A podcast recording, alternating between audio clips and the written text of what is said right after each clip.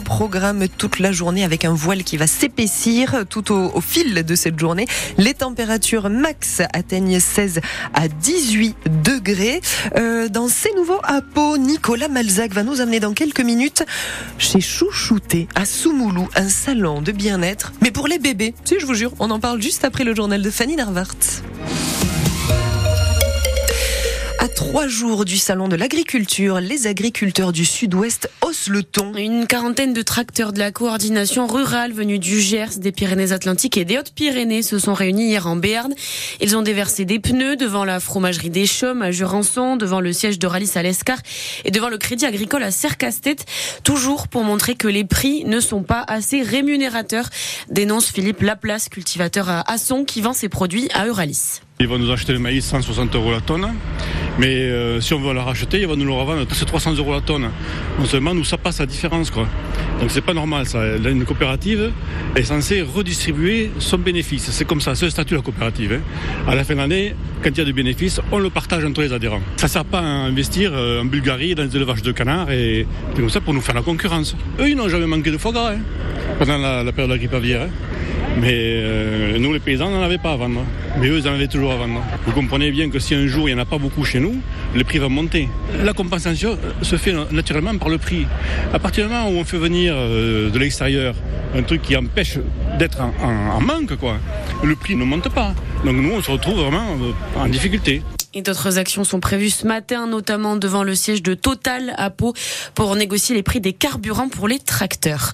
Pour essayer de calmer les tensions, Gabriel Attal doit faire des annonces ce matin. Il devrait notamment parler de la simplification des mesures administratives, une chose très demandée par les agriculteurs. Le Premier ministre qui doit aussi faire un point d'étape sur les premières annonces faites en février. Vendredi, une manifestation est déjà annoncée à Paris juste avant l'ouverture du Salon de l'agriculture. L'accès à la station de Cotteret est fermé pendant au moins 24 heures. Oui, parce qu'un gros bloc de pierre de 25 tonnes menace de tomber sur la route, la D920, entre la station de Pierrefitte et la station et Pierrefitte-Nestalas, est donc fermé à partir de demain matin, 7 heures. Et décidément, c'est compliqué en montagne. Une navette qui transportait des skieurs a eu un accident à la Mongie hier. Elle a heurté un bloc de béton et les passagers à l'intérieur sont tombés. Il y a 7 blessés légers. Les contrôles de gendarmerie à Oloron sont renforcés. Et c'est suite au coup de feu tiré en plein pleine journée début février dans le centre-ville. Un homme avait été touché à la mâchoire. Le tireur avait été interpellé. Et depuis, les contrôles de gendarmerie ont été renforcés.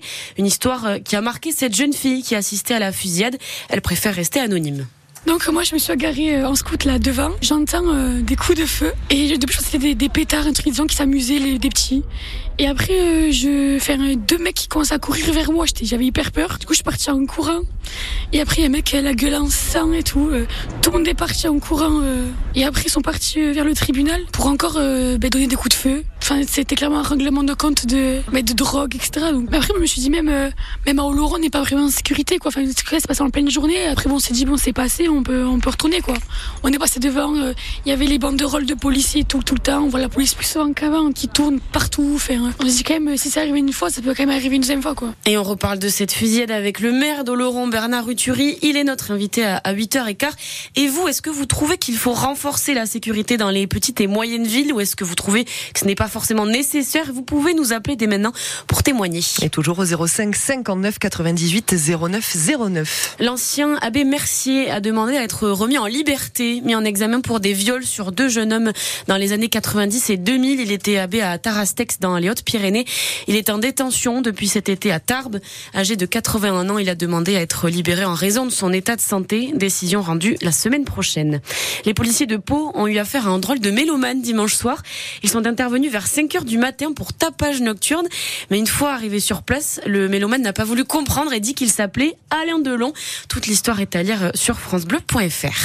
Et cette histoire un peu rocambolesque qui fait le lien entre Maubourguet dans les Hautes-Pyrénées et Julian Assange. Alors Julian Assange, c'est ce lanceur d'alerte américain qui avait fait fuiter des documents secrets sur la mer américaine en 2010. Il est détenu au Royaume-Uni depuis 2019. Mais s'il lui arrive quelque chose en prison, un artiste russe installé à Maubourguet près de Tarbes menace de détruire plusieurs œuvres, des Picasso, des Rembrandt, pour une valeur quand même de 45 millions d'euros. Sébastien Sabiron, cet artiste, aurait mis en place un système pour dissoudre tous ces tableaux en cas de problème. En 2013, Andrei Molotkin achète une ancienne fonderie à Maubourguet dans les Hautes-Pyrénées. Il en fait un centre d'art expérimental dans lequel est exposé ce coffre-fort de 21 tonnes. À l'intérieur, plusieurs caisses de bois qui contiennent, dit-il, 16 œuvres majeures. Dans le coffre, il y a un mécanisme de destruction connecté à la vie de Julian Assange. Il y a un compte à rebours. Toutes les 24 heures, quelqu'un doit prouver qu'il est en vie.